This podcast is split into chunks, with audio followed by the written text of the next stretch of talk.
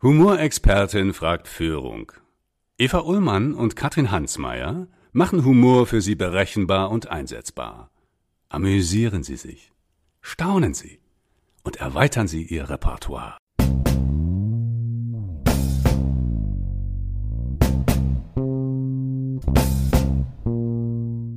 Wir sind Perfektionisten und das ist wirklich gut so. Mhm. Und manchmal muss man aber auch ein Stückchen Perfektionismus aufgeben, um mal was Neues auszuprobieren. Und immer wenn man was Neues ausprobiert, muss man erstmal experimentieren. Und Humor und Experimente und Humor und Kreativität, das war so das, wo ich festgestellt habe, das gehört für mich ganz eng zusammen.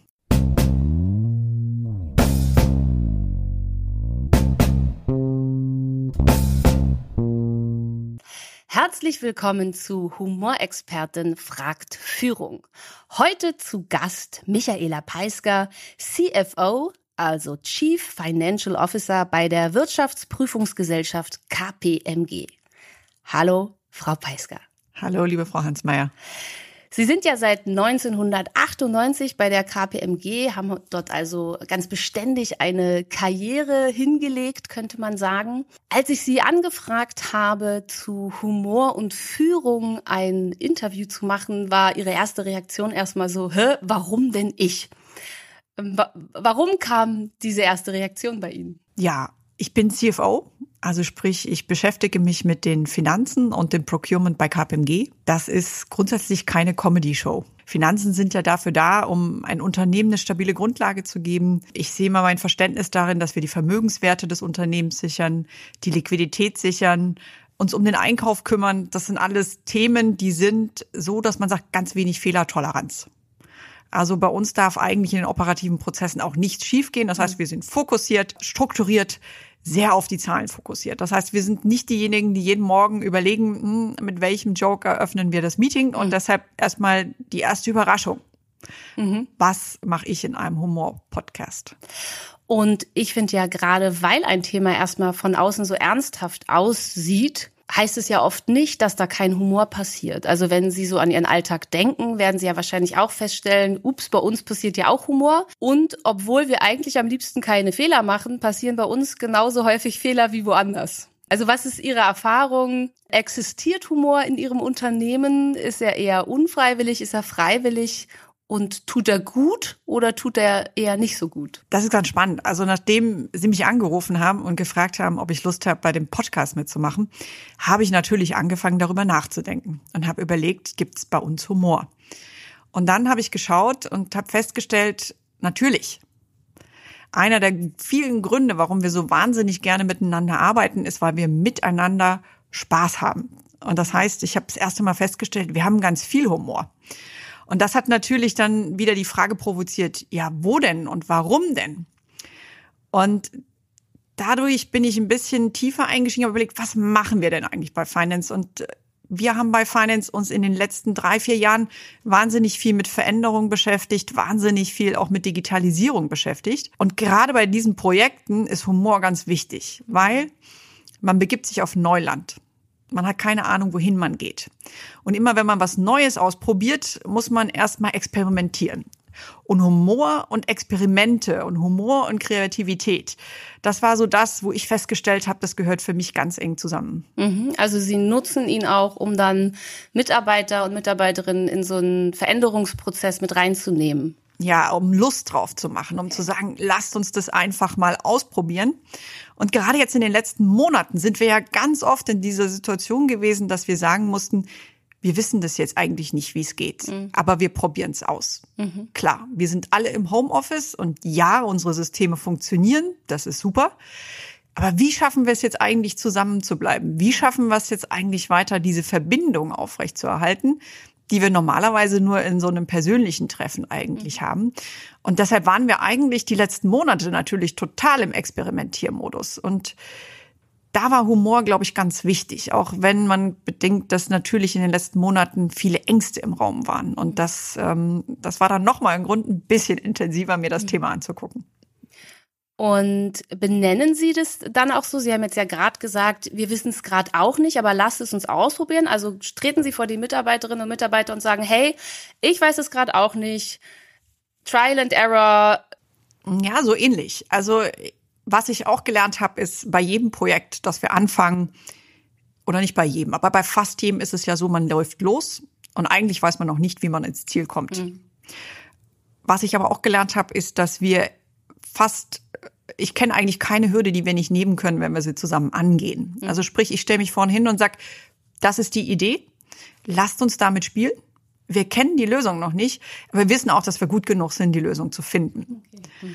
Und ähm, ich glaube, das schafft so ein bisschen einen Schutz oder einen Raum, wo wir miteinander ausprobieren können, wo dann auch Fehler passieren können, weil da sind wir noch nicht live, da sind wir noch nicht im System. Da geht es erstmal nur darum, Ideen zu kreieren, zu überlegen, was kann funktionieren, was kann es nicht funktionieren. Und da ist Humor ganz wichtig, weil man einfach erstmal wilde Ideen wirklich auch in den Raum schmeißen muss, damit spielen dürfen muss und ausprobieren muss. Und da ist es wichtig, Humor zu haben, weil Humor ist ja so eine so ein bisschen eine Grundeinstellung. Also ich mhm. kann tatsächlich auch mal über mich lachen, mhm. über diese Idee, die ich da hatte oder den Unsinn, den ich vorhatte.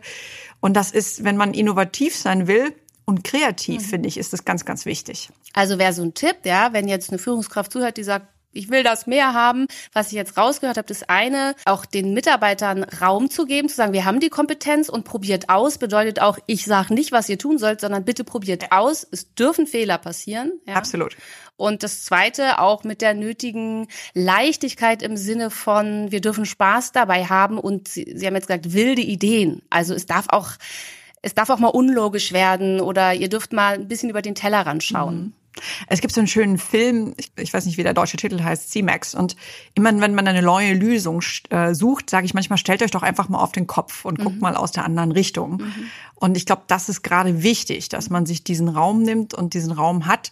Weil gerade bei uns ist es so im täglichen Operativen, da kann ich nicht experimentieren. Das mhm. muss dann schon sitzen, aber bei allen Dingen, die man neu macht. Mhm. Und das ist das Schöne an der Digitalisierung, da kommt ja ganz viel neu. Und Finance ist auch so komplex, dass man natürlich alle mitnehmen muss. Das heißt, man hat ganz viele Möglichkeiten, da miteinander auszuprobieren, dass ich das brauche. Also da brauche ich diesen Raum. Erinnern Sie sich an ein Ereignis in den letzten Wochen, Monaten, was bei Ihnen hängen geblieben ist, was vielleicht mit Humor oder mit Leichtigkeit auch zu tun hatte? Ich habe eine Liste, die ist viel zu lang, aber ich gebe gerne mal ein paar Beispiele. Ja, unbedingt. Wir hatten neulich tatsächlich ein, ein kleines Meeting, also ein Leadership-Meeting ähm, in besinnlicher Runde. Jeder durfte sich ein bisschen festlich anziehen, damit es auch besinnlich war. Und einer meiner Kollegen, es ist wirklich einer meiner Lieblingsmomente, äh, hatte sich tatsächlich im Smoking eingekleidet, saß ganz festlich eben vor seinem Teams-Account. Und wir hörten alle so ein bisschen Weihnachtsmusik und dann äh, kam dann plötzlich seine kleine Tochter, ich glaube, die ist so um ein halbes Jahr, und er nahm sie dann auf den Schoß und das Erste, was sie gemacht hat, ist natürlich ihren Milchbrei über seinem Smoking ausgeleert. Und es war einfach nur wunderbar zu sehen. Einfach in mehrerer Hinsicht. Also diese Krise hat uns alle noch mal ein ganzes Stück näher zusammengebracht, hat uns alle persönlicher gemacht. Und das war einfach so ein Moment, der ist mir unglaublich hängen geblieben. Wir hatten gestern ein anderes Beispiel, unsere digitale Weihnachtsfeier. Das war so ein Thema, wo wir am Anfang gar nicht wussten, wie wir das machen. Mhm. Ja, Teams-Meeting länger als eine halbe Stunde, das ist anstrengend, mhm. meistens nicht gut. Und wir haben gesagt, nee, wir machen drei Stunden digitale Weihnachtsfeier. Mhm. Und dann habe ich auch gesagt, okay, aber da müssen alle mitmachen. Mhm. Und unsere Kollegen haben dann über die letzten Wochen ganz kreativ 19 Filme gedreht mit 132 Kollegen. Und die haben wir gestern innerhalb von einer Stunde angeguckt. Mhm. Und da gab es natürlich unglaublich viele Momente, äh, die wahnsinnig lustig waren. Also zum Beispiel, wenn man versucht, einen Chorsingen in Teams zu machen, wo alle gleichzeitig singen, dann hat man definitiv einen Kanon mit äh, zehn bis zwölf Stimmen. Und äh, da gab es ganz viele witzige Momente. Von daher, es, es gab unglaublich viel zu lachen, auch mhm. in den letzten Monaten bei all den Schwierigkeiten und äh, der grundlegend schwierigen Stimmung. Na, und was Sie ja auch gerade sagen ist, es gibt Orte für Humor. Also wenn ich beim Kunden bin, dann muss es sitzen, haben sie gesagt. Auch da werden Dinge, ja, Missgeschicke passieren und es kann sehr charmant sein, wenn ich die humorvoll kommentieren kann, ja. Aber erstmal, das ist nicht der Ausprobierraum, da muss es sitzen. Und wo ich ausprobieren darf, ist in, im Teamkreis, ja, oder bei einer Weihnachtsfeier, wo einfach mal eine höhere Dosis Humor auch anwesend sein darf. Ja, absolut. Also wir sind ja ein feines Bereich, das heißt, ich habe viele Gremien sitzen, Sitzungen, ähm, oder auch vielleicht mal ein externes Event, wo man erzählt, wie machen wir das. Da ist zumindest mal für den Hauptteil der Präsentation Humor schwierig. Gerade in diesem deutschen Raum, wo wir ja sehr auf Fachkompetenz mhm. und Perfektion Wert mhm. legen, da ist das manchmal ein Spannungsfeld. Da wird Humor ja dann eben vielleicht auch manchmal als ein Mangel mhm. an, an Kompetenz ausgewertet. Da muss man ein bisschen vorsichtig vorgehen. Wobei man auch da, sage ich mal, Humor mit einfließen lassen muss. Also es darf auch jemand, der einen Vortrag mhm. von einem Finanzer hört, mal lächeln. Das hilft ungemein. ja, wie, wie ist es bei Ihnen? Also nutzen Sie das? Ich kann ja eine sehr ernsthafte Prä Präsentation machen, gerade jetzt, wenn es online ist, die Leute schlafen halt nach zehn Minuten irgendwann ein. Also Humor kann ja auch dazu führen, gut dosiert, dass ich die Leute bei der Stange halte. Was ist Ihre Erfahrung? Haben Sie Humor oder auch mal einen Witz oder was zum Schmunzeln mit eingebaut oder was Inkongruentes, damit Menschen besser zuhören? Ja, absolut. Also ich glaube, gerade am Beginn dieser digitalen, also wenn man loslegt, ich glaube, es ist ähm, nicht ratsam, direkt loszulegen und die PowerPoint-Slides nacheinander runter zu referieren. Gerade bei den digitalen Meetings finde ich es wahnsinnig wichtig, dass man die Kollegen erstmal abholt, dass man mhm. irgendwie mal gemeinsam in einem Raum ankommt, dass man merkt, wer sitzt denn da eigentlich mhm. auf der anderen Seite? In was für einer Stimmung ist der heute? Ist der gerade richtig gestresst oder ist der irgendwie vielleicht gar nicht auf Video, weil er noch drei andere Sachen mhm. macht? Gerade am Anfang finde ich es wichtig, die Leute abzuholen. Da ist Humor äh, immer eine gute Message. Wobei ich jetzt wahrscheinlich nicht derjenige bin, dem ganz viele Jokes einfallen auf Knopfdruck. Bei mir ist es eher immer so meistens eine witzige Geschichte, also mhm. die man einfach erlebt hat. Und während der Präsentation, klar, bei uns geht's äh, ganz oft um Accounting-Standards, um Gesetze. Da lässt sich dann nicht immer mit Witzen spielen, aber zwischendurch immer wieder zu gucken, wo sind die Kollegen eigentlich, die mir zuhören. Und ähm, da ist auch wiederum Humor ein wichtiges Element, um sie da einfach dabei zu halten. Und Sie haben ja die Finance 2020 eingeführt. Das heißt, viel Transformation in die digitale Richtung, ein großer Prozess, wo Sie auch äh, führend dabei waren. Und ich habe im Interview gehört, Sie haben gesagt, Sie haben unter anderem auch ein Theaterstück aufgeführt. Da bin ich natürlich hellhörig geworden. Was, was war das? Ja, das fing am Anfang so mit dem Spielen an. Also ich bin ein ganz großer Fan davon, miteinander zu spielen. Also wenn man ein neues Projekt macht, dann mhm. ist äh, bei mir immer die Devise, bevor wir beginnen, bei jedem Kickoff gibt's erstmal ein Spiel. Ah. Und wir haben auch gespielt und wir haben überlegt, wir haben ganz viel verändert. Also wir haben unseren ganzen Finance- und Procurement-Bereich digitalisiert. Wir haben alle Prozesse umgedreht, haben sehr viel verändert. Und Veränderung ist grundsätzlich ja immer was, was einen Anspannungsgrad erzeugt. Und dann haben wir überlegt, wie bringen wir das eigentlich rüber? Machen wir da jetzt 50 PowerPoint-Slides über einzelne Prozessschritte und erklären, was sich geändert hat? Dann haben wir gesagt, nein, wir müssen irgendwie Lust darauf machen, diese neuen Dinge zu lernen. Und dann habe ich gesagt, jetzt lasst uns doch mal ein Theaterstück machen. Lasst uns doch mal so ein bisschen witzige Szenen spielen, die es bei uns im Arbeitsalltag gibt. Also so, so Sachen, worüber der schmunzelt. Ähm, Wer war uns? Lasst uns? Uns Finance, also uns Finance und Alle. Procurement. Ich habe, also wir sind knapp über 200 Leute. Wir hatten gestern auch wieder 132 mhm. Schauspieler. Wir haben ganz viele Talente cool. in dem Bereich und die Theatercompany hat dann unsere Prozesse vorgespielt. Also die Schulung bestand dann eben nicht drin aus einem Frontaltraining, mhm. sondern aus einem Theaterstück. Und da haben Sie aber professionelle Schauspieler für engagiert? Nein, das haben wir selber gemacht. Haben wir alles selber gemacht. Ganz das spannend. können wir. Der Financer können ganz ja, viel. Ganz spannend, was Sie mir jetzt erzählen. Am Anfang des Interviews hieß es noch, so, ne, ist ja Finance und ist ja ganz trocken. Und wenn man dann mal auch wirklich nach innen schaut und guckt, nur weil ich ein Financer bin und vielleicht gut rechnen kann und gut mit Zahlen umgehen kann und super strukturiert bin, heißt es ja nicht, dass ich in einer anderen Rolle total witzig sein kann. Ja, vielleicht auch gerade weil, weil mhm. Finanzer sind natürlich auch unglaublich reflektierte Leute. Mhm. Also wir denken sehr viel mhm. über Zahlen, Daten, Fakten nach. Und das führt dazu, dass man natürlich immer viel reflektiert. Was sagt mir das jetzt? Und das ist beim Humor ja auch manchmal so, mhm. dass man erstmal so ein bisschen gucken muss, was ist das für eine Situation? Und dann erst ein bisschen im zweiten Schritt schmunzelt. Also mhm. vielleicht gibt es deshalb auch so viele Talente. Und ich habe das Thema auch mal mitgenommen und habe gesagt, hier, da ist jemand äh, und die Dame möchte mit mir über Humor in unserem Leadership sprechen. Mhm. Was haltet ihr denn davon? Mhm. Und ich hatte erwartet, dass alle so sagen, hm, Mhm. Komisch. Und alle sagen, nee, das ist ganz toll. Und gerade jetzt in der mhm. Krise ist das so mhm. super wichtig. Also von daher haben alle gesagt, mach mal. Sie haben jetzt gesagt, so, wir haben Dinge aus dem Alltag gespielt. Haben Sie noch eine ähm, Erinnerung, eine prägnante Szene? Ich versuche es mal zu erklären, dass es mhm. für andere natürlich machbar ist. Wir haben natürlich äh, Assistentinnen, mhm. die bei uns sich sehr viel um die Administration kümmern und äh, das ist unglaublich arbeitsintensiv. Mhm. Und dann haben wir unsere Partnerkollegen bei KPMG, die sind dafür zuständig, natürlich rauszugehen, zum Kunden zu gehen. Und was die Details in den administrativen Prozessen angeht, sind sie meistens nicht ganz so firm. Mhm. Und das Theaterstück war aber so, dass wir das so gemacht haben, dass wir so aus lauter, ja, das war der Humor an der Stelle, gesagt haben, die Digitalisierung, die macht ja alles einfach und intuitiv. Und deswegen hat unser ähm, Schauspieler Partnerkollegin quasi zur Assistentin gesagt, also liebe Frau Fleißig, Sie brauchen sich keine Sorgen machen, das ist alles so intuitiv. Ich kann Ihnen zeigen, wie das geht. Ja. Und das war natürlich der Lacher schlechthin, weil unsere Kollegen, die natürlich eher draußen mhm. sind, mitnichten auch in der Digitalisierung ja. sich in die Details der administrativen Themen einarbeiten können. Ja, und das ist ein schönes Beispiel, weil sie machen Lust auf etwas, ne? Sie verführen zu etwas. Und das, also deswegen ist Humor Humor für mich tatsächlich eine Kompetenz als Führungskraft, weil ich führe sie, aber ich verführe sie. Sie haben so viel Spaß dabei, dass sie auf einmal das machen, was ich von ihnen will, ja, weil ich ihnen Lust bereitet habe, das zu machen. Genau, also man kriegt Spaß darauf, gemeinsam was zu machen. Ich glaube, das ist für mich der Kern der Sache. Es gibt natürlich auch noch einen anderen Humor, wo ich sage, okay, das ist wo am Stammtisch oder wenn man mhm. abends ein Bier zusammen trinkt. Ich glaube, das ist anders. Also mhm. das ist jetzt nicht so das, was ich im Leadership-Team nutzen würde.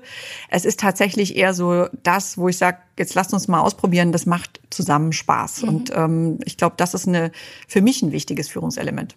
Also die Chance im Humor ist, dass etwas zusammen passiert und die Gefahr, das ist natürlich auch eine Frage, die ich gerne stelle, wo wo sie die Gefahr sehen, liegt, wenn er eher Stammtischniveau bekommt und eben aber nicht am Stammtisch passiert, sondern in einem Meeting, ja, oder in alltäglichen Prozessen, wo der Stammtisch nicht hingehört. Ja, genau. Also ich denke, auch Stammtischhumor ist, äh, kann wunderbar sein erfordert aber, dass man sich mal wirklich auf der emotionalen Ebene sehr gut kennt, weil yes. sonst kann er sehr schnell verletzen. Von daher als Führungskraft nehme ich eher ein bisschen davon Abstand. Wenn ich im kleinen Kreis bin und manchmal mit meinen Jungs, sage ich jetzt mal so, äh, dann kann ich das schon auch. Aber mhm. so in einer großen Führungsrunde eher schwierig, ähm, mhm. ähm, weil das doch manchmal emotional wird und äh, vielleicht auch die Emotionen dann mal hochschlagen, wo mhm. es gar nicht gewollt ist. Ja. Von daher eher so ein bisschen lustige Geschichten, witzige Geschichten. Ich habe in meinem Leben schon so viel Unterschiedliches gemacht und mich auch selber in so viele unmögliche Situationen gebracht, dass ich ganz viele Geschichten habe, wo ich immer wieder dann doch gut rausgekommen bin. Das Erzählen ist, Sie mal eine. Jetzt haben Sie mich neugierig okay. gemacht. also ich war ja drei Jahre in New York. Wir hatten neulich äh, am 28. Oktober, ich weiß nicht mehr, was das Event in Deutschland war. Es war irgendwas ganz Wichtiges. Und ich habe gesagt, dieser Tag, der hat für mich eine besondere Bedeutung. Das war vor, ich glaube, inzwischen acht oder neun Jahren mein erster Tag in New York. 28. Oktober. Ich hatte meine beiden Kinder und meinen Vater überredet, äh, für drei Jahre mit mir nach New York zu gehen. Ich war alleinerziehend und wir saßen in unserem Mietwagen aus Florida und wollten unseren Haustürschlüssel abholen. Dafür war eine Dame in auch einem typisch amerikanischen Wagen vor uns gefahren. Problem war, an dem Tag war wahrscheinlich der Schneesturm des Jahrzehnts. Und ich als Deutsche erwarte natürlich Winterreifen und gute Ausrüstung. Aber mein Mietwagen aus Florida konnte das nicht ganz bieten. Und so fuhren wir einen langsamen Berg hoch und ich merkte schon, die Dame, die vor mir fuhr, die hatte auch keine Winterausrüstung. Sie landete jedenfalls sehr schnell im Straßengraben. Mein Vater im Hintergrund, äh, krisenerprobt, meinte nur, fahr weiter, wenn du jetzt stehen bleibst, kommen wir nie wieder weg. Also fuhr ich mit meinem Florida-Mietwagen den Berg hoch, stand auf einem Berg, hatte keine Ahnung, wo wir waren. Meine zwei Kinder waren drei Jahre und eins mhm. plus mein Vater. Und wir dachten nur, wie kommen wir jetzt wieder ins Hotel? Das war so eine klassische Situation. Es gibt immer irgendwo eine Rettung. Ich hatte aus irgendeinem Grund frühst ein Navigationssystem in irgendeinem Supermarkt erstanden. Das habe ich dann ausgebuttelt, Intuition. zum Laufen gebracht und bin damit wieder zurück zum Hotel. Was ich noch nicht wusste, Schneesturm in New York halten immer nur einen Tag. Am nächsten Tag war strahlende Sonne mhm. und wir konnten wunderbar in unser neues Haus einziehen. Und was für eine schöne Geschichte mit, mit so vielen Facetten, sowohl fahr weiter, sonst kommen wir hier nie wieder raus, eine total schöne Metapher, als auch, ich, was ich noch nicht wusste, ist, das ist immer nur ein, ein Tag schlechtes Wetter und am nächsten Tag ist schönes Wetter. Also das ist ja auch eine total schöne Geschichte für äh, Projekte, Prozesse, wo man eben noch nicht weiß, strahlt morgen die Sonne. Ja, bei dieser Digitalisierung den einen Tag, man hat ein Event und es läuft alles super. Am anderen Tag, man hat alles genauso perfekt vorbereitet. Es gibt eine Sache, die zusammenkracht und das ganze Event ist im Eimer. Also wir brauchen momentan eine sehr hohe Frustrationstoleranz. Und solche Geschichten sind, finde ich, Gold wert, auch sie zu teilen und weiterzuerzählen. Und die haben ja viel mit einer Gelassenheit oder mit einem Humor zu tun, der dann ja ansteckt. Haben Sie das Gefühl, Humor, Sie können andere auch mit Humor anstecken? Ich glaube, die Stimmung, ja. Mhm. Also jetzt nicht unbedingt, dass dann jeder eine humoristische Geschichte mhm. erzählt, mhm. aber es ist eine Stimmung, die wir eigentlich mhm. weitergeben, die wir, wo wir die anderen so von der Stimmung her anstecken, transportiert was Positives.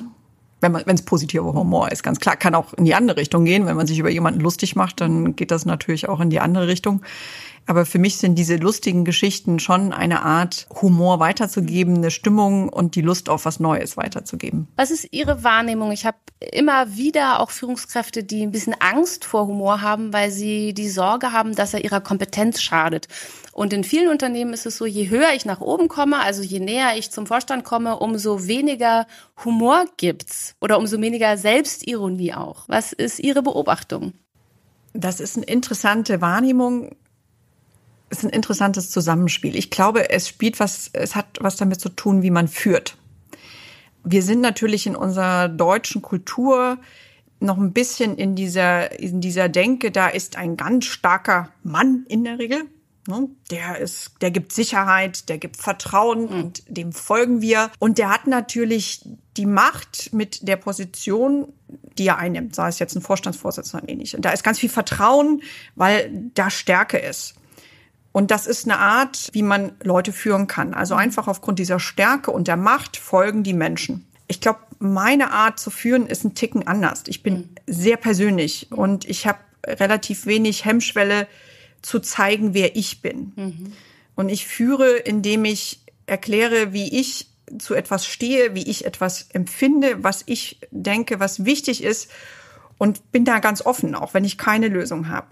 Und ich hoffe, dass aus dieser Motivation, die ich habe, ich die Leute anstecke. Das ist eine andere Art, warum jemand mir folgt. Mhm. Also klar, ich bin CFO und natürlich ist das auch eine gewisse Verantwortungs- und Machtposition. Aber wenn wir ein Projekt angehen, dann ist es mir wichtig, dass die Kollegen verstehen, warum. Mhm. Also warum machen wir das? Wofür sind wir da?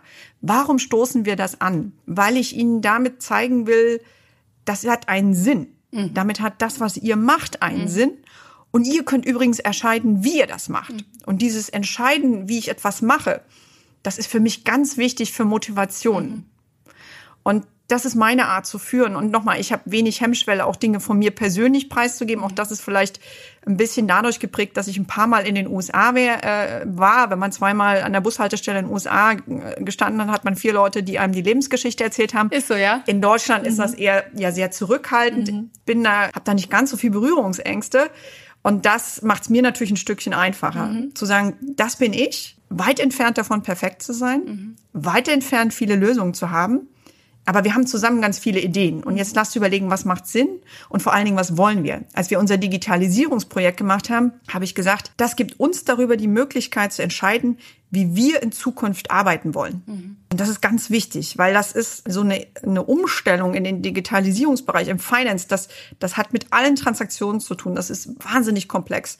Das ist ganz, ganz viel Arbeit. Und nur wenn die Leute wirklich Lust darauf haben, mhm. funktioniert das gut. Mhm. Und es hat bei uns gut funktioniert. Deswegen haben wir es geschafft, fertig zu sein, wann wir fertig sein wollten. Deswegen sind wir irgendwo im Budget geblieben. Das ist die Voraussetzung. Mhm. Es hört sich sehr ehrlich an, also als wäre Ehrlichkeit oder wie man so schön sagt, die Authentizität ein großer Wert von ihnen, weil, weil ich finde dieses, die Leute, ich möchte, dass die Leute verstehen, warum wir das machen und dass sie sich damit identifizieren. Das heißt, und ich lasse sie auch selber entscheiden, ich gebe Verantwortung rüber, das hat für mich sehr viel mit Begegnung auf Augenhöhe, obwohl sie in der Führungsposition sind zu tun und auch viel mit Ehrlichkeit, weil es auch bedeutet, wenn jemand sich nicht damit identifizieren kann, dann darf er das auch sagen. Mhm. So. Mhm. Also das ist so, und ich würde jetzt nicht sagen, dass es alles nur Harmonie geprägt ist. Also mhm. wir haben, das ist ganz klar, ja, wir sind ein sehr großes Unternehmen, da gibt's unterschiedliche Bedürfnisse und die kollidieren auch manchmal. Und dass jeder nur das machen kann, was er möchte, ist natürlich auch nicht so. Aber es darf sich jeder einbringen. Natürlich erwarte ich am Ende des Tages ein Verständnis, dass ähm, man eine Entscheidung treffen muss, ich im Zweifel eine Entscheidung treffen muss, dass die dann auch umgesetzt wird. Aber es gibt die Möglichkeit, sich einzubringen. Es gibt die Möglichkeit, auch kritische Stimmen einzubringen. Und ich sag mal, das ist die Grundvoraussetzung mhm. auch, dass man miteinander dann Lust hat, was zu machen, dass nicht nur irgendeiner kommt und sagt, ja, die IT sagt jetzt, wir brauchen mal wieder ein neues System, also ähm, müsstet ihr jetzt mal zuliefern. Mhm. Und Sie haben es jetzt auch schon zweimal erwähnt, Sie waren in den USA, in New York, ja, haben Erfahrungen sowohl an der Bushaltestelle gemacht als auch äh, bei KPMG, denn für die waren Sie dort. Wie würden Sie den Unterschied beschreiben oder was können wir da vielleicht auch lernen oder uns eine Scheibe von abschneiden? Ja, also ich war zweimal in den USA, einmal in Detroit, also The Motor City, das ist schon sehr lange her, das war 92 und dann äh, tatsächlich noch mal drei Jahre auch mit KPMG in New York. Habe dort viel auch mit deutschen Unternehmen gearbeitet. Und das Faszinierende an, an der amerikanischen Kultur versus der deutschen Kultur ist für mich, es ist ein Spannungsfeld zwischen Fortschritt und Perfektion. Für die Amerikaner ist es wichtig, Fortschritt zu haben, also weiterzukommen, äh, höher, schneller, weiter. Die nächste Innovation, da sind die richtig mit Feuer und Flamme dabei. The sky is the limit. Und wir Deutschen, bei uns ist wichtig, dass das perfekt funktioniert. Also, dass wir kein Geld zum Fenster rausschmeißen, dass wir das alles gut durchdenken. Und ich fand es immer wahnsinnig spannend, weil ich finde, die Kombination aus beidem ist unschlagbar. Also, wenn ich deutsche Unternehmen in Amerika betreut habe, wo wir einen deutschen Logistikleiter hatten, der das Lager auf deutsche Art und mhm. Weise organisiert hat, zusammen mit einem Innovationsvorstand von den Amerikanern und vielleicht noch ein Finanzer, der auch geguckt hat, dass es ein ordentliches Budget gibt, dass ein Business Case da ist. Die waren unschlagbar. Also mhm. ich fand die wahnsinnig gut. Die Kombination ist unglaublich gut. Aber es ist trotzdem natürlich witzig zu sehen, wie dieses Spannungsfeld da ist. Und es hilft mir heute auch noch, mhm. weil ich natürlich merke, uh, wir sind Perfektionisten und das ist wirklich gut so. Mhm. Und manchmal muss man aber auch ein Stückchen Perfektionismus aufgeben, um mal was Neues auszuprobieren. Und wie machen Sie das? Also wenn ich jetzt Führungskraft wäre und so zuhöre, würde ich sagen, das hört sich ja ganz schön an, aber muss ich, also soll ich jetzt drei Jahre in die USA dafür oder äh, verraten Sie uns doch einen, vielleicht Ihren Trick? Das ist ja was im Kopf. Es ist gar kein Trick, es sind unterschiedliche Dinge. Also wenn man ein Digitalisierungsprojekt anfängt, dann muss man erstmal Lust auf Technologie machen. Und Lust auf Technologie macht man, indem man es ausprobiert also wir sind damals raus, haben uns einfach IT-Unternehmen angeguckt, haben alles mal ausprobiert, haben damit gespielt, haben auch geguckt, äh, welches IT-Unternehmen haben denn unterschiedliche Mitarbeiter, mit denen wir vielleicht Interesse haben zu arbeiten. Und so kamen unterschiedliche Varianten raus. Also wir haben es ausprobiert. Wenn ich neue Technologie nutzen will, wird die in den seltensten Fällen perfekt sein. Mhm. Also das sagt mir vielleicht die Werbeanzeige aber jeder, der ähm, IT-Prozesse schon mal digitalisiert hat, neue Technologien nutzt, egal ob das jetzt Bots sind oder RPA, das ist vollkommen egal, die ist noch nicht perfekt, weil sie ist eben neu. Man muss sie natürlich ordentlich testen und das ist genau das Ausprobieren. Also es ist eigentlich eine Grundvoraussetzung, dass, dass ich sowas nutze. Also ausprobieren ist ganz wichtig. Wir haben jetzt gesagt, wir wollen anders kommunizieren bei Finance. Ja, also wir mhm. schicken, in der Vergangenheit haben wir mal Newsletter rumgeschickt. Wir hatten ja gerade so ein schönes Konjunkturpaket, Umsatzsteueränderungen. Jetzt kommt der Brexit. Wenn man alle Änderungen versucht, mal zusammenzuschreiben, kommt da ein ganzer Aufsatz raus. Mhm. Das habe ich dann gelesen, habe gesagt, Leute, also fachlich perfekt ausgearbeitet versteht man nur leider nicht. Schweige denn schafft man es von Anfang bis tatsächlich zum Ende zu lesen.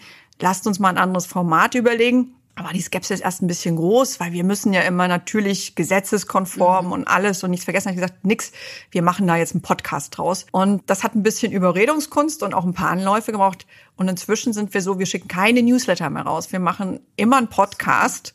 Und das macht erstens viel mehr Spaß, aber es ist auch für den, der das hört, natürlich viel einfacher mhm. zu verstehen, was da kommt. Unsere digitale Weihnachtsfeier, wir haben ganz viel gelernt über neue Videotechnologien, wie schneide ich einen Film, wie mache ich Online-Abstimmungen, wie mache ich ein Online-Spiel. Also auch das ist so eine Art auszuprobieren. Wir mhm. geben uns immer wieder so ein bisschen den Raum, da kreativ zu sein. Was nicht heißt, dass wir jetzt die ganze Zeit am Spielen sind. Aber wenn wir solche neuen Themen angehen, ist das, glaube ich, ein wichtiges Element. Spielen hat ja viel, das hat sich manchmal wie so eine Entschuldigung an. Spielen hat total viel mit Intelligenz zu tun. Also bei Tieren ist der Grad der, der, der Häufigkeit, wie, wie oft gespielt wird, ein Anzeichen für die Intelligenz. Und bei, bei uns, zumindest bei uns Deutschen, ist es oft so, ja, je mehr ich Leichtigkeit oder spielerisch bin, ähm, umso, inkompe also umso inkompetenter erscheine ich oder umso mehr Sorge gibt es von außen. Ja, hier wird ja gespielt, das kann ja keine ernsthafte Arbeit sein. Also das nehme ich fürs nächste Leadership-Meeting dann genauso mit als Reflexion. Ich habe gesagt, je mehr ihr spielt, umso intelligenter seid ihr. Ich glaube, genau. das ist eine super Message. Ich glaube, es ist ein Zusammenspiel. Man muss schon sich am Anfang auch hinsetzen und sagen, was ist mein Ziel? Wo will ich eigentlich hin? Und natürlich, also nochmal, ich bin Financer, ja, also ich manage. Bei uns gibt's immer einen Projektplan, bei uns gibt's knallharte Deadlines. Bei uns im ähm, Theater äh, gibt's auch ein Theaterstück und am Set gibt's ein Drehbuch. Das sind knallharte absolut. Richtlinien, Richtig. nach denen ich mich zu orientieren habe. Ja, das ist mindestens, also das ist auch wichtig. Es ja. ist, es ist natürlich ein Potpourri aus beidem. Also nur weil man viel spielt, wird man nichts erreichen. Es ist wichtig, ein Ziel zu haben. Es ist Ziel, sich einen Plan zu machen, immer wieder zu gucken, wo stehe ich, habe ich meine To-Dos erledigt, Ärmel hochkrempeln, arbeiten ist wahnsinnig wichtig. Also von daher, es ist, es ist aber trotzdem, es sind einfach unterschiedliche Elemente und Humor ist ein, ein wichtiges dabei. Also mich erinnert es tatsächlich, weil es ist ja sehr in unserem Kopf. Ich zum Beispiel muss manchmal innerhalb von einer Woche 60 Gags schreiben, ja, für bestimmte Projekte. Und das ist knallharte Arbeit. Da sitze ich am Schreibtisch und zwar jeden Tag eine Stunde und gehe Techniken durch und unten plumpsen im besten Fall gute Gags raus, aber neun Zehntel davon sind keine guten Gags. Das heißt, ich muss durch einen Prozess, wo ich Ärmel hochkrempel, der total anstrengend ist. Und ich erlaube mir aber, wenn ich eine schlechte Pointe schreibe, auch darüber zu schmunzeln. Dadurch macht mir der Prozess Spaß. Und ich glaube, was ähnliches beschreiben Sie da, dass ich, also, dass Sie das, das Spielen nutzen, um zum einen auf gute Ideen zu kommen, zum anderen aber auch nutzen durch, um durch schwierige Phasen durchzukommen, ähm, weil das Ergebnis besser wird, weil wir in einer guten Verfassung sind. Ja, und ich glaube, also wenn ich jetzt auf unsere Digitalisierung zurückblicke, dann ist das Ergebnis, das ist auch ganz wichtig. Also da dran zu bleiben, Ausdauer zu haben. Also das, was Sie sagen, neun Gags bei uns ging das Digitalisierungsprojekt ungefähr über zwei Jahre. Also brauchen wir unglaublich viel Ausdauer durchhalten und dann sich auch mal bewusst machen, was für ein Ergebnis man eigentlich mhm. erreicht hat. Das finde ich auch wichtig. Das ist eine ganz wichtige Motivation, dass man wirklich was hat, wo man sagt, da haben wir jetzt richtig was in Angriff genommen, da haben wir richtig was bewegt. Und das ist ein tolles Ergebnis. Also das, mhm. dieses Innehalten ist natürlich auch ganz wichtig. Das Ankommen, das Ziel erreichen ist, ist ja. eine große Motivation. Und, und das ist, glaube ich, auch ein Unterschied zwischen Deutschland und USA. In Deutschland ist dann so, ja gut, haben wir jetzt erledigt müssen wir jetzt nicht lang noch uns auf die Schulter klopfen, obwohl es eigentlich so gut tut, sich auch mal dreimal auf die Schulter zu klopfen. Hm. Meine amerikanischen Kollegen würden jetzt wahrscheinlich sagen, Silence is the German way of encouragement. Yes. Ja, also äh, das ist sicherlich was, wo die Amerikaner und für uns manchmal wahrscheinlich befremdlich, weil vielleicht ein bisschen überdimensioniert, die haben eine unglaublich tolle Art zu motivieren. Ich kenne das selber. Ich, ich kletter zum Beispiel viel. Da hängt man in der Wand, hat einen Kletterpartner und in den deutschen Kletterhallen ist es eher ruhig. Mhm. Wenn ich in die amerikanische Kletterhalle gehe mit meinen zwei, drei Freunden, dann stehen die unten an der Wand und sagen, hey, Misha, yeah. you can do it, come yeah. on and, and hang on and go for it. Mhm. Und dann gibt's natürlich ganz viel Motivation. Also das ist tatsächlich ein witziger kultureller Unterschied. Auch was, was ich mitnehme, weil Motivation ist wichtig. Immer mal zwischendurch zu sagen, Mensch, wir haben schon so viel erreicht. Führt euch das mal vor Augen. Klar, da ist noch ein richtiger Mount Everest vor uns. Mhm. Aber die Zugspitze, die haben wir schon hinter uns. Wo wünschen Sie sich denn mehr Schlagfertigkeit? Schlagfertigkeit finde ich ein ganz schwieriges Thema. Ja. Schlagfertig muss man ja immer sein in Situationen, wo man so ein bisschen in der Defensive ist. Natürlich wünsche ich mir, dass ich schlagfertig bin, dass einem so eine brillante Idee kommt, wenn einmal wieder jemand von der Seite irgendwie komisch anquatscht.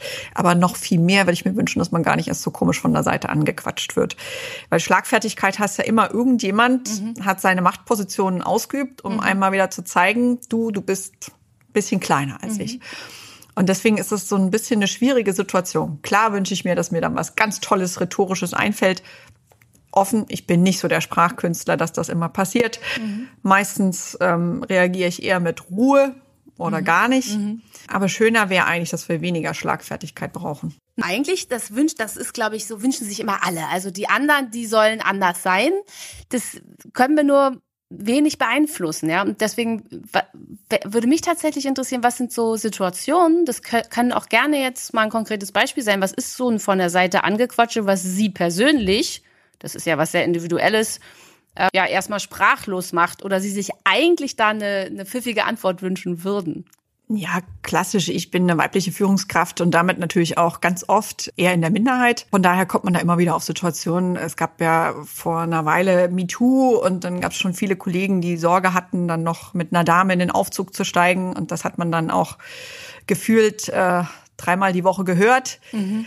Ähm, und jedes Mal stelle ich dann, stehe ich dieser Situation gegenüber und sage, soll ich das jetzt lustig finden? Mhm. Fällt mir dazu ein guter Spruch ein? Weil, was da sagt dann der Kollege, ich kann jetzt nicht mit dir in den Aufzug, Aufzug steigen. Weil wir haben ja jetzt die MeToo und dann ist das ja für mich gefährlich, wer weiß, was dabei rauskommt. Und das war ernst gemeint oder das war? Nein, das war in dem Moment wahrscheinlich schon humoristisch gemeint, mhm. aber ich muss gestehen, ich bin schon sehr lange berufstätig und derartiger Humor liegt mir nicht wirklich. Mhm. Und meine Toleranz dafür ist auch deutlich gesunken, mhm. gerade weil ich auch in den USA war mhm. vielleicht. Mhm. Da gibt's bei solchen Geschichten überhaupt keine Toleranz mehr. Und da fällt mir meistens auch kein lustiger Spruch ein, mhm. sondern da sage ich dann eher du, das finde ich jetzt unangebracht. Ja, und das ist doch, finde ich, etwas, was wir Frauen auch viel, noch viel mehr lernen dürfen, genau in solchen Momenten, die wir eben auch wirklich nicht verharmlosen wollen und nicht witzig finden, zu sagen, du, das finde ich gerade nicht angemessen. Punkt. Absolut. Also ich glaube, ein Ticken weniger lächeln oder so tun, als ob man es lustig mhm. findet und manchmal öfters sagen, du, das finde ich jetzt nicht gut. Mhm. Wäre wahrscheinlich besser als Schlagfertigkeit mhm. oder so Pseudoschlagfertigkeit oder eben noch, noch äh, schwieriger mhm. finde ich so dieses drüber weglächeln, mhm. so zu tun, als ob man das jetzt mhm. komisch findet. Ehrlichkeit an der Stelle zu sagen, dass man es nicht gut findet, fände ich ja. persönlich besser. Wird übrigens von außen auch als schlagfertig wahrgenommen. Wenn in dem Moment jemand nicht lächelt und sagt, du, das finde ich jetzt gerade nicht gut. Also schlagfertig muss nicht immer witzig sein, sondern ich bin halt nicht sprachlos und sage Hilfe, Hilfe. Hm? Ja, ansonsten, Sie sind der Experte für Schlagfähigkeit, soweit ich das hören kann. da kann ich, fürchte ich, nicht ganz mithalten. Das heißt aber nicht, dass ich mal schlagfertig bin. Also, Sie waren ja auch in, in meinem Vortrag, da komme ich gleich nochmal noch drauf zu sprechen. Und ich kenne es tatsächlich. Ich bin ja Mutter von zwei Kindern. Ich habe früh wieder angefangen zu arbeiten. Und die klassische Frage nach dem Vortrag immer wieder war, wo sind denn jetzt Ihre Kinder? Wo ich mich jedes Mal auch eben gefragt habe, fragt man das auch Männer? Und was ist jetzt meine Antwort? Kennen Sie solche Situationen? Absolut. Also ich kann mich noch gut erinnern, ich habe relativ schnell auch wieder nach der Geburt meiner Kinder angefangen und äh, natürlich kam dann die Frage, wo sind denn deine Kinder? Und dann war meine Antwort im Kleiderschrank zu Hause. Ja. Also das ist nun mal eine Situation, die ist schon wieder so abstrus, dass mhm. ich denke, mit der Reaktion dürfte dann auch jeder verstanden haben, dass es nicht passt ich glaube, die gute Nachricht ist, es ist so ein bisschen auf dem Trend besser zu werden. Was mich persönlich freut, ich sehe das auch bei mir im Team, dass die jüngeren Kollegen auch eine andere Einstellung oder eine andere Freude mit der Familie mitbringen. Das sieht man jetzt auch schön, weil wir ja alle so virtuell zu Hause sind. Also ich finde es immer wieder toll zu sehen, dass es eben nicht nur die Kolleginnen sind, die viel mit ihren Kindern machen, sondern wir hatten gestern auch ganz viele Videobeiträge von jungen Vätern. Mhm und das finde ich ehrlich gesagt motivierend. Das mhm. macht mir so Mut. Der Brei ähm, auf dem Smoking, ja, ja nicht auf dem Abendkleid. Richtig, absolut. Oder der Kollege, der auf dem Pferdchen seiner Tochter durch den Bildschirm reitet, äh, finde ich auch immer wieder großartig. Genauso wie die, wie die Damen. Also wir hatten auch äh, Kolleginnen gestern, die mit ihren Kindern gebacken haben und mhm. dann äh, die Kinder gezeigt haben, wie die Kinder danach aussahen, wie das Plätzchen. Sehr also ich finde beides toll. Ich glaube, ein Stück weit beide Rollen da neu definieren würde uns gut tun. Mhm. Sie waren ja in, in einem Input von mir, der eine Viertelstunde ging, also ein Kurzvertrag über Humor Cells, wie man Menschen mit Humor gewinnt. Und Sie haben ja geschrieben, dass, es sehr, dass Sie es sehr interessant fanden. Ja. Was fanden Sie denn jetzt merkenswert oder auch für Sie als Führungskraft spannend? Also vor dem Impuls und bevor ich so ein bisschen mich mit dem Thema beschäftigt habe, waren das alles so Dinge, die man aus dem Bauchgefühl heraus macht. Und mhm. dann, wenn man so aus der Intuition arbeitet, dann ist, sag ich mal, 50 Prozent gut, 50 Prozent vielleicht nicht so gut. Das Schöne an dem Impuls war für mich so diese Trennung, Humor kann aufwerten mhm. und kann etwas Positives mitgeben. Mhm. Es kann aber auch das Gegenteil bewirken. Und ich glaube, sich das nochmal bewusst zu machen, hilft. Hilft einfach, wenn man es nutzt. Also man, natürlich mache ich es hauptsächlich intuitiv. Aber so kurz nochmal zu verstehen, wie funktioniert das eigentlich, bringt einfach so ein bisschen Stück mehr Bewusstsein, also so Awareness. Und das ist mhm. immer hilfreich, wenn man in die nächste Runde reingeht, weil man dann merkt, uh, jetzt sind wir in so einem Meeting und die Spannung ist gerade mhm. so, dass du glaubst, jetzt kommt gleich der nächste Blitzschlag. Und dieses Bewusstsein zu haben, zu sagen, okay, jetzt kann ich vielleicht mal ein Stückchen Humor reinbringen, um die Situation aufzulösen, dann ist einfach ein Werkzeug. Also es ist ein Tool, es ist ein wunderbares Hilfsmittel, äh, was mir dann einfach manchmal im Alltag hilft, ähm, Spannungen aufzulösen oder wieder ein bisschen Freude reinzubringen. Gerade jetzt, ja, also wir sind ja alle so vom Lockdown Light in Lockdown Hard. Was wird Weihnachten? Wie geht's weiter? Da ist das schon wichtig, dieses Bewusstsein eigentlich zu haben. Und machen Sie das situativ oder bereiten Sie sich auch vor, wenn Sie wissen, ich habe jetzt ein Meeting, da wird's ordentlich gewittern. Setzen Sie sich vorher hin und überlegen, könnte ich Humor machen oder machen Sie das situativ aus dem Bauch dann raus? Sehr unterschiedlich. Also die meiste Zeit natürlich irgendwie so ein bisschen aus der Intuition. Aber ähm, wenn es ein großes Meeting ist, wenn es eine Bedeutung hat, wenn ich vielleicht auch eine Rede halte, dann ist das natürlich schon Arbeit vorneweg. Also ich finde, witzige Dinge zu schreiben, zu reden, ist unglaublich schwierig. Also muss man viel mehr drüber nachdenken, wie wenn man jetzt die neueste Gesetzessystematik erklärt. Das heißt, das, da bereitet man sich schon gut drauf vor. Was das andere angeht, ist, wenn man Meetings, Projekte hat, ist, glaube ich, wichtig, so diese fünf Minuten vorher sich bewusst zu machen, okay, in was für eine Situation laufe ich eigentlich, ja? Wer sitzt da zusammen? Ist das schon ein harmonisches Team? Sind das eher Kollegen, die unterschiedliche Interessen haben? Ähm, einfach um nochmal einfach so zu schärfen, ah, in was für eine Situation komme ich, ja? Also anstatt jetzt gestresst da reinzurennen und mal gucken, wie es läuft, so zwei, ich, das braucht jetzt nicht viel Zeit, aber so zwei, drei Minuten mal kurz drüber nachdenken, sich vorzubereiten, finde ich persönlich hilfreich. Ja, und auch in die, also mit welcher Energy will ich reingehen und die mir dann auch hochzuholen. Will ich eben mit, mit der Klarheit, mit der Leichtigkeit, mit dem Schmunzeln oder eben genau ohne Lächeln reinkommen. Wenn Sie jetzt wissen, Sie haben ein schwieriges Gespräch vor sich, vielleicht selber mit einem Kunden, wo Sie wissen, da sind Sie auch ein bisschen aufgeregt, falls es noch Situationen gibt, wo Sie aufgeregt sind in Ihrer Position. Wie schaffen Sie es, sich da locker zu machen oder fokussiert zu machen oder vielleicht auch in einer guten Stimmung zu bleiben, obwohl sie wissen, das wird gleich echt hart. Also es ist, glaube ich, nicht immer so, dass man dann vollkommen entspannt ist. Das ist nicht, ich, was mir hilft, ist, sich gut vorzubereiten. Also da sind wir wieder beim Ärmel hochkrempeln, da ist wieder der Finanzer da. Ich glaube, für mich ist bei einem schwierigen Gespräch klar, ich bereite mich gut vor. Also wenn ich eine gute Grundlage habe, dann weiß ich, ich kann in dem Gespräch auch ehrlich sein. Das ist vielleicht der zweite Aspekt, der für mich wichtig ist, eine Offenheit reinzubringen, also nicht irgendwie so zu tun, als ob kein Problem da ist, sondern zu sagen, hier, wir haben was, darüber müssen wir reden, das und das sind die Grundlagen. Ich glaube, da bin ich auch wenig humoristisch an der Stelle. Da ist erstmal der Fokus auf, was ist das Ziel, was ist die Situation, was will ich erreichen. Also gute Vorbereitung und dann ein offenes Gespräch, auch wenn es manchmal weh tut. Wenn Sie an, also sicherlich in Ihrer langen Laufbahn sind Ihnen schon auch Momente, wo Sie an etwas gescheitert sind oder Fehler, wie man hier in Deutschland sagt, passiert. Aus welchem Fehler haben Sie am meisten gelernt? Das ist tatsächlich eine spannende Frage. Also ein paar Fehler macht man natürlich. Es gibt kleine Fehler, wo man sagt, okay, was müssen wir machen, damit es nächstes Mal nicht wieder passiert.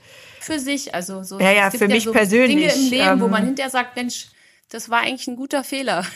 Ich habe schon sehr früh bei KPMG angefangen. Ich war 24 und ich kann mich noch gut an meine Anfangsjahre erinnern. Da hatte ich unglaublich viel selber Motivation. Ich wollte Karriere machen, hatte einen ziemlichen Anspruch an mich und habe den auch auf alle anderen projiziert. Habe also genau das äh, von allen anderen erwartet.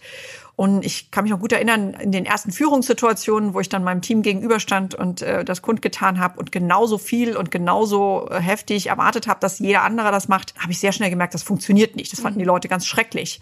Bin da auch ein paar Mal ähm, so richtig, ja, weiß nicht, gescheitert. Doch als Führungskraft wahrscheinlich ist das schief gegangen. Und habe dann äh, geguckt und habe gedacht, was ist da jetzt eigentlich passiert? Und was ich daraus gelernt habe, ist, dass es ganz wichtig ist, die Menschen dafür zu nehmen, wer sie sind. Also nicht zu erwarten, dass alle so sind wie ich, sondern zu gucken, wer ist mir da gegenüber und was ist dem, wofür steht er, was ist dem seine Stärke und die Stärke von jedem ist unterschiedlich. Also wir im Finance-Bereich, habe schon gesagt, wir haben viele Schauspieler, viele, viele Kreative. Wir haben aber zum Glück auch viele Leute, die sich unglaublich gut an feste Abläufe halten können, die unglaublich gut da drin sind, etwas zu überprüfen, was für uns wahnsinnig wichtig ist. Die haben natürlich ganz andere Vorstellungen von ihrem Arbeitsalltag, von ihrer Karriereentwicklung. Und ich glaube, da habe ich schon sehr früh gelernt, zu gucken, was ist die Stärke oder wie ist dieser Mensch und ihn für das zu nehmen, wofür er gut ist.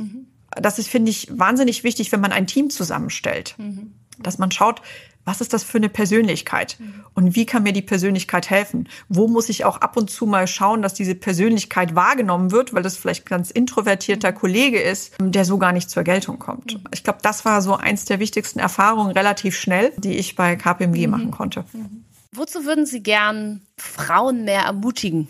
Ich glaube, sich wirklich was zuzutrauen und Mut zu haben, auch mal Dinge anzugehen, wo man sich nicht ganz sicher ist, wie es gehen wird. Also den Mut zu haben, so ein bisschen Abenteuerlust. Mhm. Zu sagen, ich kann das, ich schaffe das, mit dem Selbstbewusstsein im Rücken. Ich habe eine tolle Ausbildung, ich habe in meinem Leben schon ganz viele Probleme erledigt.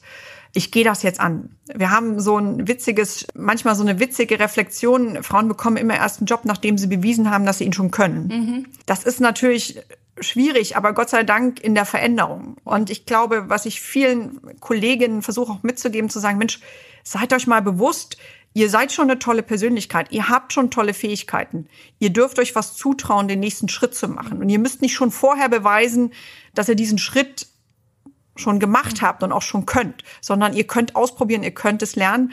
Also Mut zu haben, sich auf was Neues einzulassen und auszuprobieren. Das wäre wahrscheinlich was, was ich mir wünschen würde. Was können wir Frauen tun, um uns da gegenseitig auch zu Ich finde, wir Frauen sind super darin. Ja. Also ich, also ein paar meiner absoluten Kollegen, also wenn ich gucke, wer mich in meiner Karriere äh, unterstützt hat, da gibt es ganz viele Kollegen natürlich, die mich inspiriert haben, die mich gefördert haben.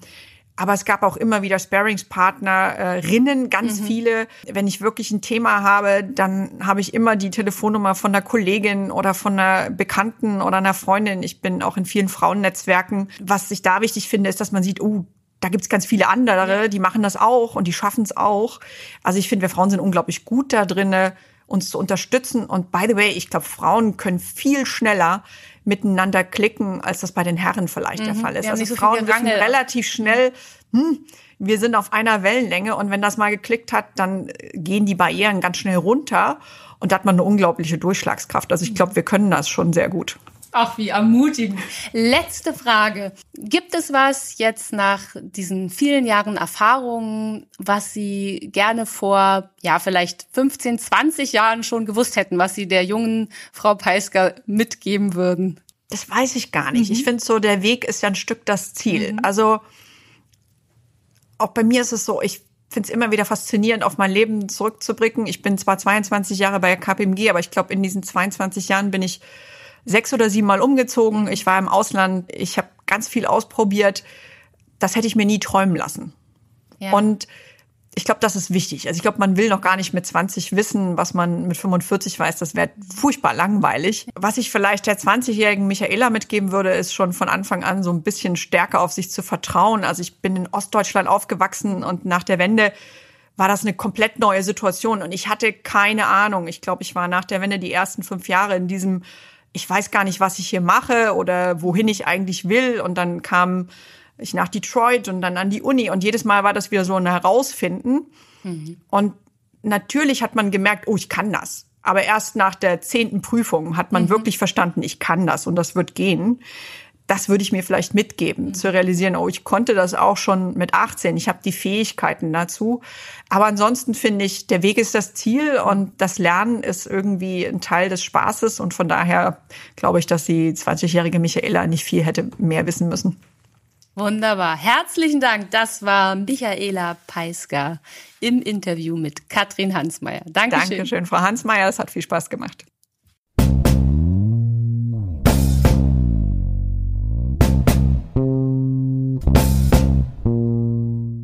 Humorexpertin fragt Führung. Eva Ullmann und Katrin Hansmeier machen Humor für Sie berechenbar und einsetzbar. Amüsieren Sie sich, staunen Sie und erweitern Sie Ihr Repertoire.